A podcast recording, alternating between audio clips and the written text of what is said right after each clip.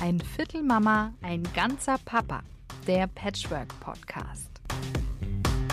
Herzlich willkommen zu unserem Podcast. In der letzten Folge hatten wir den ersten Teil unseres Gesprächs mit Andreas Nolte zum Thema gewaltfreie Kommunikation. Wenn ihr diesen Teil noch nicht gehört habt, dann empfehle ich euch, hört euch doch mal erstmal Teil 1 an, bevor ihr jetzt diese Folge anhört. Marion und ich haben uns über eine Stunde mit äh, Andreas Nolte unterhalten. Vielleicht kurz zu Marion. Marion hat zwei Bonuskinder. Ich habe zwei eigene Kinder und drei Bonuskinder. Und ja, es geht eben äh, ja in Patchwork-Familien immer um Kommunikation. Deswegen fanden wir das Thema gewaltfreie Kommunikation sehr interessant. Und ja, heute hört ihr einfach den zweiten Teil unseres Gesprächs mit Andreas Nolte zu diesem Thema.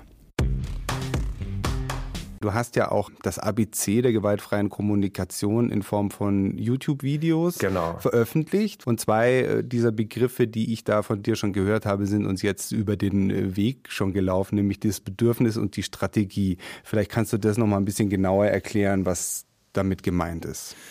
Ich mache mal ein ganz alltägliches Beispiel, was vielleicht einfach mal ein bisschen anders geht.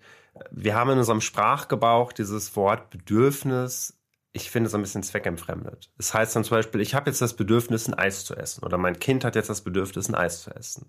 Dann klingt das erstmal so, als wäre das das Bedürfnis. Das Ding ist, äh, zumindest in der Liste der Bedürfnisse findet man nicht Eis essen. Weil wenn man das alles auflisten wollte, dann müsste man ja auch Lutscher lutschen, Cola trinken. Das ist eigentlich nicht möglich. Und außerdem, was ist das denn für ein Bedürfnis, ein Eis zu essen? Ist das Hunger? Ich habe selten ein Eis essen wollen, wenn ich hungrig war. Aber es kann sein, dass ich hungrig bin und Eis will. Kann das sein, dass es so wie irgendwie Erfrischung ist, lebhaft, weil ich bin vielleicht müde und ich möchte, dass das Eis mich wieder wach macht? Das könnte sein. Es könnte sein, dass dieses Süße, ich möchte so einen Kick bekommen. Aber es das heißt im Endeffekt, ich möchte zum Beispiel äh, mich lebendiger fühlen man Raum muss erstmal Worte dafür finden, weil man das gar nicht so gewohnt ist. Und es münzt aber oft in ein, ich will einfach nur ein Eis. Essen. Oder sich belohnen, ja. Ja, genau. Oder man will es sich belohnen. Genau, und bei Belohnen steckt aber zum Beispiel manchmal hinter, und ich bin bei sowas offen. Ich habe auch schon Eis gegessen, wenn ich mich einsam gefühlt habe und ich eigentlich mir Kontakt mit anderen Menschen gewünscht hätte. Und weil ich so traurig war, habe ich mir gedacht, boah, ich halte diese Traurigkeit nicht aus.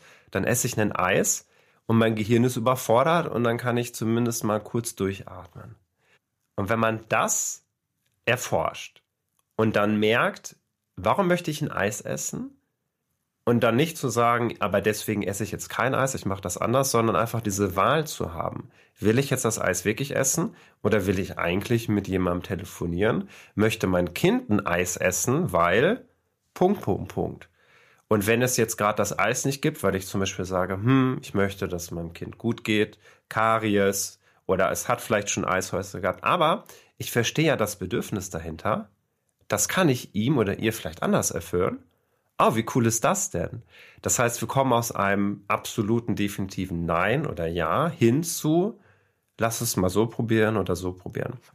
Warum ich finde, dass Bedürfnis und Strategie einfach nochmal so wichtig ist, auch darüber zu sprechen, Natürlich helfen uns diese Strategien, durch unser Leben entspannt durchzugehen. Ich muss mir nicht ständig Gedanken machen, in mich reinzuspüren. Was will ich denn jetzt wirklich? Nur zu, hm. nochmal kurz zur Klarstellung. Dann, dann wäre sozusagen das Bedürfnis, ich fühle mich einsam, ich möchte Kontakt mit anderen Menschen, ist das Bedürfnis.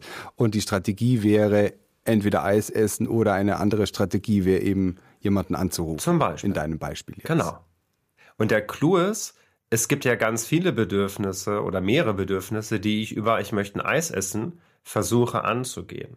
Aber es gibt genauso auch für jedes Bedürfnis ganz viele Strategien, mit denen ich das Bedürfnis erfüllen kann. Und diese Auseinanderhaltung, rauszugehen aus, ich habe jetzt Lust auf ein Eis, jetzt möchte ich in den Zoo, jetzt möchte ich mit meinem Partner ein Gespräch führen, jetzt möchte ich alleine sein, das versteckt so ein bisschen, um was es wirklich geht. Und es nimmt uns ein bisschen die Wahlmöglichkeit, weil dann kann ich nur Ja oder Nein dazu sagen, anstatt zu sagen, ah, ich könnte jetzt ein Eis essen, aber ich könnte ja auch das machen. Ich könnte jetzt meinen Partner sehen, aber vielleicht habe ich auch Lust, Basketball zu spielen mit einem Kumpel, weil es erfüllt mir eigentlich genug von dem, was ich gerade brauche. Und schon kommen wir wieder so in diesen spielerischen Umgang. Weißt, weißt du, das ist so spannend. Ich weiß, wie es ist in Situationen, in denen man sich absolut überfordert fühlt. Man sieht keinen Ausweg, irgendwie ist es alles too much. Und diese Hilflosigkeit, nicht zu wissen, was, was mir jetzt tun kann, das hat für mich auch immer viel damit zu tun gehabt, dass ich nicht mehr dahinter blicken konnte, um was es wirklich geht. Und dann konnte ich nur sagen, ja, entweder mache ich jetzt noch diese Aufgabe oder dieses jene, oder ich lege mich hin. Aber egal, was ich gemacht habe, so richtig zufrieden war ich eigentlich nicht, weil wir auch in unserem Leben oft Strategien gelernt haben, die zu einem bestimmten Zeitpunkt in unserem Leben wichtig waren aber wir verändern uns als Menschen. Als Erwachsener würden wir eigentlich gerne andere Strategien nutzen, um unser Leben zu gestalten, als zum Beispiel als Kinder. Aber viele Menschen tragen diese alten Strategien immer noch mit sich herum. Und es würde jetzt eigentlich an der Zeit sein, die mal quasi zu überarbeiten, zu formatieren und äh, abzudaten. Ja, ist ein interessantes Stichwort. So wie ich das jetzt von dir erlebe, die GfK, ist es ja zunächst mal etwas, wo man sagt, naja, der andere, der Gegenüber muss da schon auch ein bisschen mitspielen. Also in einer Partnerschaft, sage ich jetzt mal, in einer, ein Liebespaar sagt, ja, wir wollen doch eine schöne Zeit haben, da ist dann die Bereitschaft vielleicht mal zu versuchen, anders zu kommunizieren, doch durchaus da. Und da kann man sich da vielleicht drauf einigen das ist ja jetzt mit den Ex-Partnerinnen und Ex-Partnern nicht immer so. Man ist in einer Art Zwangsbeziehung in gewisser Weise. Bei, bei, manchen läuft es ja ganz toll, aber oft ist es ja so, dass man mit diesem Menschen vor allem wegen den Kindern zu tun hat und mit denen muss man irgendwie auf den grünen Zweig kommen und das klappt aber oft nicht so gut. Kann ich denn mit so jemandem dann auch die GfK nutzen, wenn mein Gegenüber da überhaupt gar keinen Bock drauf hat? Das ist mit die schwierigste Frage überhaupt. Ich habe jahrelang immer gedacht, ja, das ist sehr schwierig. Wie soll das denn gehen? Das hat mich ganz lange beschäftigt. Ich würde mittlerweile sagen, die erste Antwort darauf ist ja, das geht, wenn man nicht die Erwartung hat, dass der andere genauso dann sich verhält, in die gleiche Haltung rutschen kann. Das heißt, kann ich die GFK-Haltung einnehmen und behalten, auch wenn mein Gegenüber das gerade nicht kann. Und der Vorteil daran ist, wenn man in der GFK-Haltung bleiben kann, und da haben wir noch gar nicht drüber gesprochen, das ist eigentlich auch ein ganz wichtiges Thema, zum Beispiel das Thema Wut und Klarheit. Viele, die mich zu GFK fragen, denken dann immer, ja, aber wenn ich so unterwegs bin, dann, dann, dann verweichle ich, ja, dann mache ich alles immer so heiti-teiti und ich will aber auch mal auf den Tisch hauen. Und dann sage ich immer, ja, glaubst du denn, dass in der GfK auf den Tisch hauen nicht erlaubt ist? Natürlich ist auf den Tisch hauen erlaubt. Die Frage lautet, haust du auf den Tisch, weil du den anderen Kacke findest? Oder haust du auf den Tisch, weil du sagst, ich setze mich gerade für mich ein? Ich stehe zu mir und dem, was ich brauche und bin darin sehr, sehr klar und kann auch manchmal ein richtig klares Stopp setzen und weil ich das tue und auf mich aufpasse, habe ich im Hinterkopf, da ist ein Mensch gegenüber, der hat auch Bedürfnisse, der will auch glücklich werden in seinem Leben, der ist nicht mein Feind. Und jetzt sage ich Stopp. Und das heißt, GFK hilft einem auch, liebevoll Stopp zu sagen, aber auch so klar Stopp zu sagen, dass jetzt erstmal Stopp ist. Und Menschen, die das nicht gewohnt sind, sind dann erstmal so, aber es hilft, weil es hilft, vor allem die Situation zu äh, zu entzerren, die oft sonst aus dem Ruder laufen, weil dann einfach so viel auf dem Tisch liegt und so viel rumgeschrien wird. Und ich habe in meiner Grundausbildung sowas geübt wie Rollenspiel. Sucht euch die schlimmste Erfahrung eures Lebens aus. Der andere darf die jetzt nochmal nachmachen. Ich glaube, bei meinem waren es die Eltern oder so. Und der andere soll loslegen. Und unsere Aufgabe war, so schnell es geht, die Hand auszustrecken, Stopp zu sagen, jetzt gerade nicht, umzudrehen und zu gehen. Und ratet mal, wie viele Sekunden man Zeit hatte, bevor es nicht mehr geklappt hat. Ich glaube zwei Sekunden. Wenn ich länger als zwei Sekunden gewartet habe, stand ich nur noch erstarrt da und konnte nichts mehr und habe es über mich ergehen lassen. Und die ersten zwei Sekunden waren die entscheidenden. Und zu sagen, stopp, ich gehe jetzt, ich komme in zehn Minuten wieder, ich kümmere mich um mich und gehe. Egal, was der andere mir hinterher ruft. Weil das ist, finde ich, das immer ganz wichtig niemand sagt, dass wenn man GFK kann, dass man sich nicht mehr streitet, dass man nicht mehr laut wird. Darum geht es. Es geht darum, aus diesem, aus diesem Autopiloten rauszugehen. Es steigert sich immer weiter und rechtzeitig eine Bremse zu ziehen und zu sagen, ich gehe jetzt kurz raus und ich sammle mich erstmal und ich gucke erstmal, um was geht's hier eigentlich gerade? Wie geht's mir? um überhaupt wieder so einen klaren Blick zu haben und dann wieder zurückzugehen. Und tatsächlich 15 Minuten später kann es sehr gut sein, dass erstmal so ein bisschen dieser Rauch entwichen ist. Zumindest bei einem selber. Und wenn ich das genaue Gegenteil habe, zehn Minuten später und der Partner sagt, du, du bist gegangen, ich habe keinen Bock mhm. jetzt mehr mit dir zu reden. Kann ja auch passieren, ne? Ehrlich gesagt, ja, das Risiko besteht. Beim Leben finde ich, es gibt keinen doppelten Boden. Die Frage lautet dann halt, ist das ein, ich werde nie wieder in meinem Leben mit dir reden? Also wenn man wirklich denkt, oh Gott, oh Gott, wenn ich das bringe, dann werde ich jahrelang darunter leiden, okay, dann könnte ich vielleicht überlegen, eine andere Form. Das Ding ist ja zum Beispiel auch, ich muss auch nicht den Raum verlassen. Es kann ja manchmal sein, einmal tief durchzuatmen oder auch zu sagen, hey, können wir einmal kurz stoppen? Ich muss einmal tief durchatmen. Die Frage lautet eigentlich, wie viel steckt hinter dieser Sorge, wie der andere darauf reagiert, ein bestimmtes Menschenbild, nämlich andere Menschen haben gar kein Verständnis dafür und die explodieren bei allem, was ich tue. Selbst wenn ich sage, ich brauche mal kurz eine Minute für mich, ich möchte mit dir eine Lösung finden, ich merke, es geht gerade nicht. Hast, kannst du mir kurz eine Minute geben, dass ich, dass ich ein bisschen runterkomme? Ernsthaft? Welcher Mensch sagt denn, hallo, ich will, dass du hier bleibst und wir uns die Köpfe einschlagen? ja das Ding ist halt diese Reaktion und diese Erfahrung, mein, mein Partner wird niemals oder mein Ex-Partner wird niemals Verständnis für haben. Das haben wir wahrscheinlich aus Situationen, wo es hieß, boah, du regst dich immer so auf, du wirst immer so laut, jetzt schrei mich nicht so an, ich gehe jetzt. Ja, aber die Haltung ist eine andere. Jetzt war der andere schuld, jetzt ist der andere böse.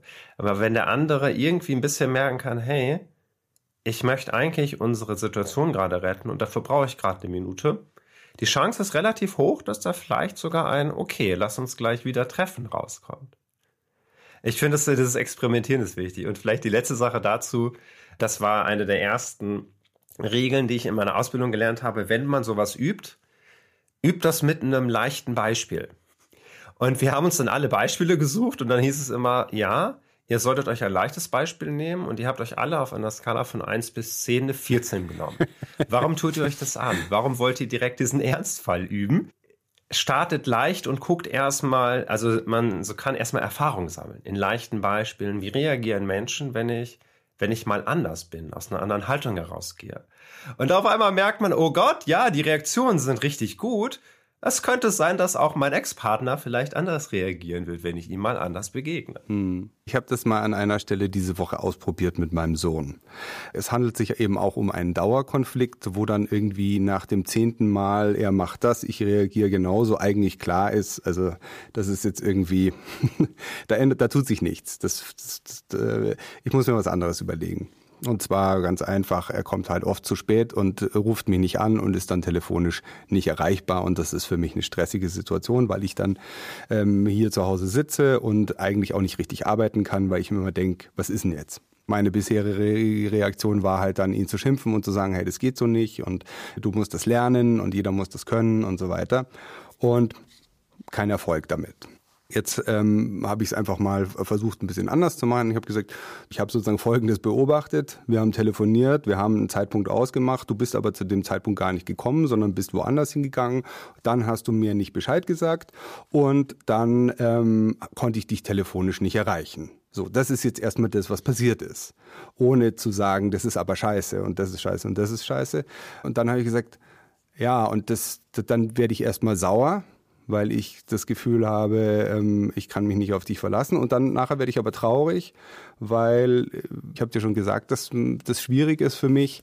Dann habe hab ich das Gefühl, dir ist das gar nicht so wichtig, was das bei mir auslöst. Ich habe einfach eine ganz andere, Re ich weiß nicht, ob ich das jetzt, ob das jetzt total GFK-konform war. Es war einfach nur mal ein Versuch, es anders zu sagen, nämlich nicht ihn zu schimpfen, sondern ihm zu sagen, was macht es eigentlich mit mir, wenn er sich nicht meldet und dann auch nicht erreichbar ist und und bin eben dann eigentlich an den Punkt gekommen, dass es mich eigentlich vor allem traurig macht und ich gar nicht so sehr wütend. Das hat irgendwie eine ganz interessante Reaktion zur Folge gehabt, nämlich mein Sohn ist dann nämlich auch traurig geworden und ich habe gemerkt, okay, das, das berührt ihn jetzt. Das kommt jetzt irgendwie bei ihm an, äh, weil er bei mir eine Emotion ausgelöst hat, die er nicht auslösen will. Und vielleicht war es ihm nicht klar oder wir haben dann nicht mehr, ich habe dann auch aufgehört. Äh, ich habe ihn dann einfach mit diesem Gefühl äh, einfach mal gelassen und habe nur gesagt, und das ist der Grund, warum ich äh, dich darum bitte, wenn du deine Pläne änderst, dann ruf mich doch bitte an und sag mir Bescheid und sei doch bitte erreichbar, damit ich nicht hier sitze. Und das hat irgendwie ganz gut funktioniert. Zu deiner ersten Frage erstmal. Ich bin ein absoluter Fan davon, nicht jedes Wort auf die Goldwaage zu legen. Also sozusagen, habe ich das jetzt GFK-Form formuliert, denke ich mir, Das ist mir egal, welche Worte du verwendet hast. Aber man hat so sehr diese Haltung darunter, dahinter gespürt. Und was ich am allerschönsten in deinem Beispiel fand, war, dass diese Wut, die wir oft haben, verdeckt, dass da noch ganz viele andere Gefühle hinter sind. Und wie du zum Beispiel, Traurigkeit war eigentlich viel, viel größer und viel essentieller. Und das müssen wir erstmal wieder lernen, dass wir das auch zulassen und auch dieses Vertrauen, dass ich das mitteilen darf. Überleg mal, du hast deinem Sohn gesagt, ich bin traurig. Du hast dich da richtig gezeigt. Und dann kommt aber bei raus, ja, da kann er was mit anfangen. Das spürt er auch. Und dann wird er auch traurig. Und was ihr für eine tolle Lösung dann findet, da vertraue ich euch darauf, dass ihr das hinkriegen werdet. Weil ihr habt jetzt eine ganz andere Basis geschaffen. Das Lustige ist, dass es eben für mich auch interessant war, weil ich einfach diese Situationen so hasse, also weil das einfach sehr oft passiert, dass er einfach deutlich später kommt, als eigentlich ausgemacht ist. Und äh, ja, dann kommt er zur Tür rein und dann muss ich als erstes sagen, hey, warum bist du schon wieder so spät? Und dann fängt jedes Mal, wenn wir uns wiedersehen, fängt dann mit einem Konflikt an. Und ähm, ich will aber nicht jedes Mal als allererstes mich mit meinem Sohn streiten, wenn ich ihn sehe, sondern ich, ich, ich freue mich ja auf den und ich warte auf den. Und da ist es eben eigentlich, das echte Gefühl ist eigentlich nicht, dass ich sauer bin, sondern dass ich traurig bin, weil ich mir denke, hey, warum lässt du mich so lange warten? Ich warte doch hier auf dich. Ich freue mich auf dich und das verletzt mich dann.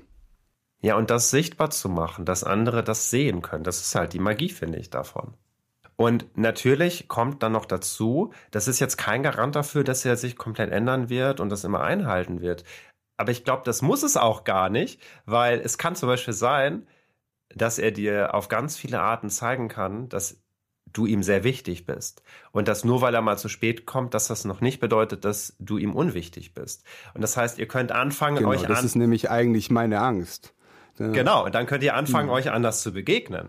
Und dann kommt er vielleicht mal zu spät, aber kommt dann vielleicht auch und sagt, es tut mir leid. Weil ich weiß, wie wichtig dir das ist, dass ich dir Bescheid gebe. Und er denkt dann aber nicht mehr, oh Gott, gleich kommt wieder der Florian und kackt mich wieder zusammen. Also, ja, also ich hätte mir kein schöneres Beispiel gerade Hätte ich nicht besser sagen können. Das ist ja schön. Wenn man Artikel oder Bücher zum Thema GFK liest, dann gibt es da oft diese vier Stufen oder Elemente oder wie auch immer man das nennen mag, die laufen einem ziemlich schnell über den Weg. Ähm, über die haben wir jetzt noch gar nicht gesprochen. Also doch, wir hatten, glaube ich, Bedürfnis Richtig. und Strategie ist eins davon, oder? Äh, ja, im Endeffekt hatten wir alle vier, hatten wir sowohl ich als auch du schon mit reingebracht, aber noch nicht in Reihenfolge oder in in einem Modell. Ich kann das gerne noch machen. Man nennt es gerne den Vierer-Schritt oder die vier Schritte der GfK. Ich sage gleich dazu, warum ich das nicht so sinnvoll finde, die Schritte zu nennen, aber kommen wir gleich zu. Und die vier Schritte sind tatsächlich erstens Beobachtung. Da hast du eben drüber gesprochen. Du hast versucht, die Beobachtung zu schildern, ohne die Bewertung. Dann geht es um Gefühl, dann Bedürfnis und anschließend Bitte. Und wenn man das in der Reihenfolge bringen möchte, was aber jetzt im Alltag so in der Reihenfolge nicht unbedingt passiert, wäre, das ist dann der Klassiker, mega gestelzt. Ich würde dann zu dir sagen, Florian, ich habe beobachtet, dass du, ich denke mir jetzt was aus, äh, zwei Minuten später kamst, als wir heute hier zu der Aufnahme verabredet waren. Wenn ich das sehe, dann merke ich, dass ich sehr wütend bin und mich und frustriert bin, weil mein Bedürfnis nach Vertrauen, Zuverlässigkeit, Effizienz nicht erfüllt ist. Und dann würde ich die Bitte äußern, Florian, kannst du bitte beim nächsten Mal, Punkt, Punkt, Punkt. So. Wenn man das so formuliert, Katastrophe, da bricht man sich ja den Hals bei ab. Aber der Punkt ist, diese Elemente gibt es immer in jeder Situation. Ich kann gucken, was passiert tatsächlich und was, was denke ich hinein und das immer wieder auf dem Schirm zu haben. Und es kann manchmal sinnvoll sein, das mit ins Gespräch reinzubringen. Weil es zum Beispiel darum geht, dem anderen klarzumachen, es ist diese, dieses Detail, was ich beobachte, was der Auslöser für alles ist. Es ist nicht diese ganze Situation, es ist dieses eine Detail. Du hast vielleicht ein anderes Wort verwendet bei der Begrüßung, als ich das normalerweise gewohnt bin. Und dieses eine Wort hat in mir was ausgelöst. Es hat ein Gefühl ausgelöst. Und ich merke, dass ich mir das und das wünsche, da wäre ich beim Bedürfnis. Und das finde ich ist so schön wieder nochmal so ein spielerischer Charakter. Ich muss auch nicht bei der Beobachtung starten. Ich kann bei dem Bedürfnis starten. Es geht eigentlich nur darum, in sich selber zu merken, es gibt diese verschiedenen Aspekte einer Situation und ich kann immer mal wieder hingucken, um was geht's eigentlich gerade. Aber ganz spannend, die Bitte, das ist so der schwierigste Part. Eine Bitte sollte, wenn möglich, so konkret wie möglich sein und umsetzbar. Und konkret bedeutet immer, dass äh, ich sage immer gerne, die Bitte muss wie ein Skript formuliert sein. Dann gehst du nach Berlin zu einer Schauspielschule, drückst das einem Schauspieler in die Hand, der hat keine Ahnung von eurer Situation und der soll das ohne Vorbereitung umsetzen und das muss perfekt 1a stimmen. Und wenn er das nicht genauso hinkriegt, dann war deine Bitte eigentlich noch ein bisschen zu, ein bisschen zu vage. Noch nicht konkret genug weil du bestimmte Dinge voraussetzt, was andere Menschen angeblich wissen, wie du tickst, was du gerne magst. Versuch es so konkret wie möglich zu machen. Äh, und da scheitern ganz viele daran, weil dann heißt es wie, ja, ich möchte, dass du dich mehr um mich kümmerst. Mhm, was heißt das denn? Äh, ja, dass du dich um mich kümmerst. Was genau soll ich tun? Welche Worte soll ich sagen? Wann soll ich das sagen? Wie soll das genau aussehen? Weil es so diesen, diese, diese die Illusion raubt, naja, das ist doch eindeutig. Jeder weiß doch, was das heißt, sich um einen zu kümmern. Nee, heißt es nicht. Äh, das ist aber schön, weil darüber lernt man sich selber nochmal kennen, weil dann merkst du nämlich, wie tickst du denn? Was wünschst du dir von deinem Sohn wirklich? Soll es darum gehen, dass er genau pünktlich zu einer Minute kommt? Wann soll er anrufen? Was soll er genau tun? Auf was reagierst du eigentlich? Und je konkreter die Bitte ist, desto einfacher hat es dein Gegenüber, dieser Bitte nachzukommen. Und es gibt dann auch nicht mehr den Streit, ja, aber ich hab doch. Nein, hast du nicht, aber ich hab doch. Ja, bei vagen Bitten ist die Chance sehr hoch, dass man sehr uneinig ist, ob man die Bitte erfüllt hat oder nicht. genau. Ähm, und deswegen sage ich gerne, es ist für mich sind nicht vier Schritte im Sinne von 1, 2, 3, 4, sondern ich bin ja auch Tänzer und Tanzlehrer.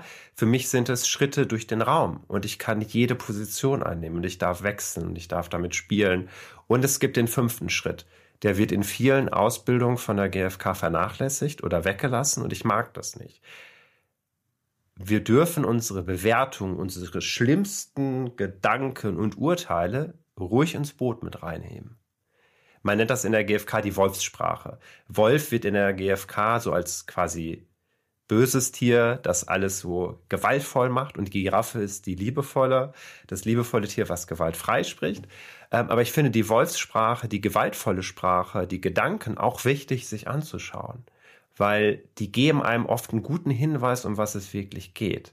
Also das muss man nicht unterdrücken, das darf man auch mit dabei haben. Man darf das auch manchmal aussprechen, solange klar wird, okay, pass auf, ich merke, es geht gerade, ich muss einmal gerade was loswerden habe bitte im Kopf, das sind jetzt gerade meine Gedanken und dann gucke ich mal, was ich damit mache. Aber ich, ich darf auch mal Druck ablassen, aber das Setting ist einfach ein anderes. Es geht da nicht gegen den anderen, sondern ich tue mir damit eigentlich ein Geschenk und helfe mir, mich selber, mir selber auf die Spur zu kommen. Da würde ich sagen, die, ja, eine gute erste Antwort ist zum Beispiel immer sowas erstmal sacken lassen. So, äh, überhaupt erstmal, ah, okay, ich habe heute mitnehmen können, da gibt es ganz viele verschiedene Aspekte von Situationen. Von mir, ich lasse das erstmal sacken. Ich weiß jetzt, ah, in mir steckt viel mehr drin, als ich vielleicht manchmal so mitbekomme.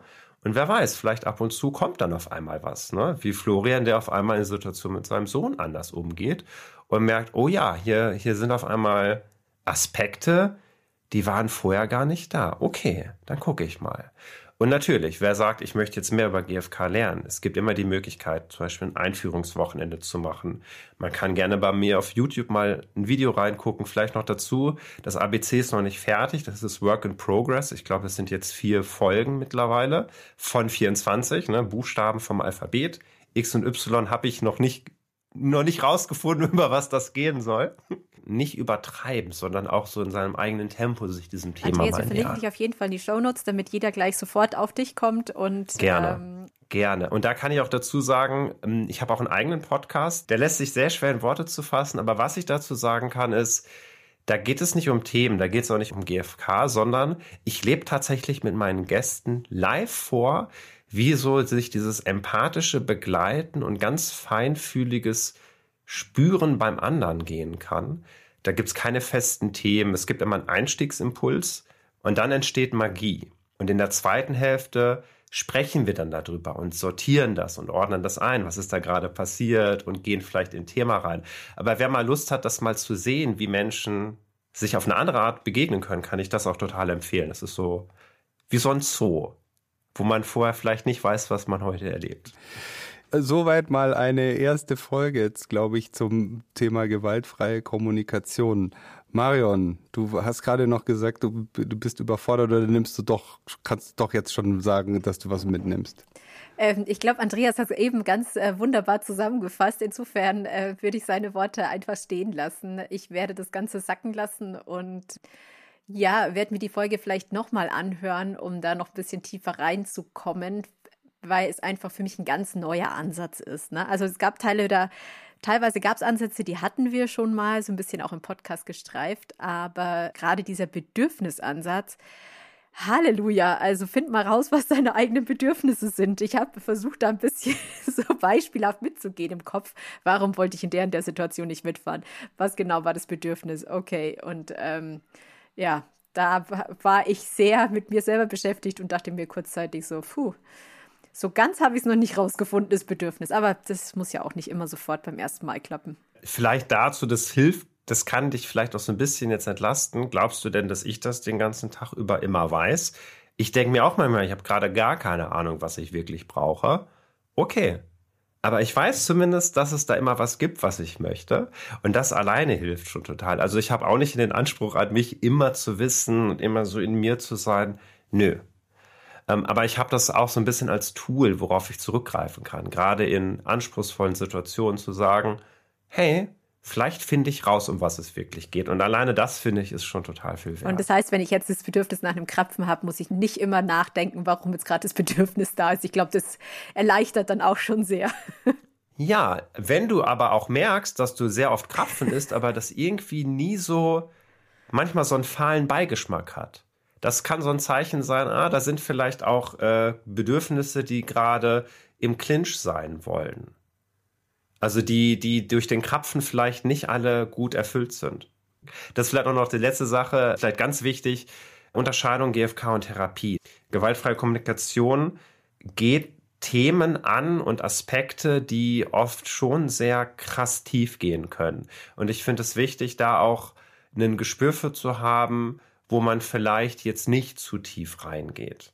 Also auch zu sagen, okay, ich merke, da ist eigentlich was ganz Großes, aber jetzt gerade alleine da irgendwie nachzuforschen, nee. Und da würde ich immer empfehlen, auch mal zu gucken, ob man sich Unterstützung holt.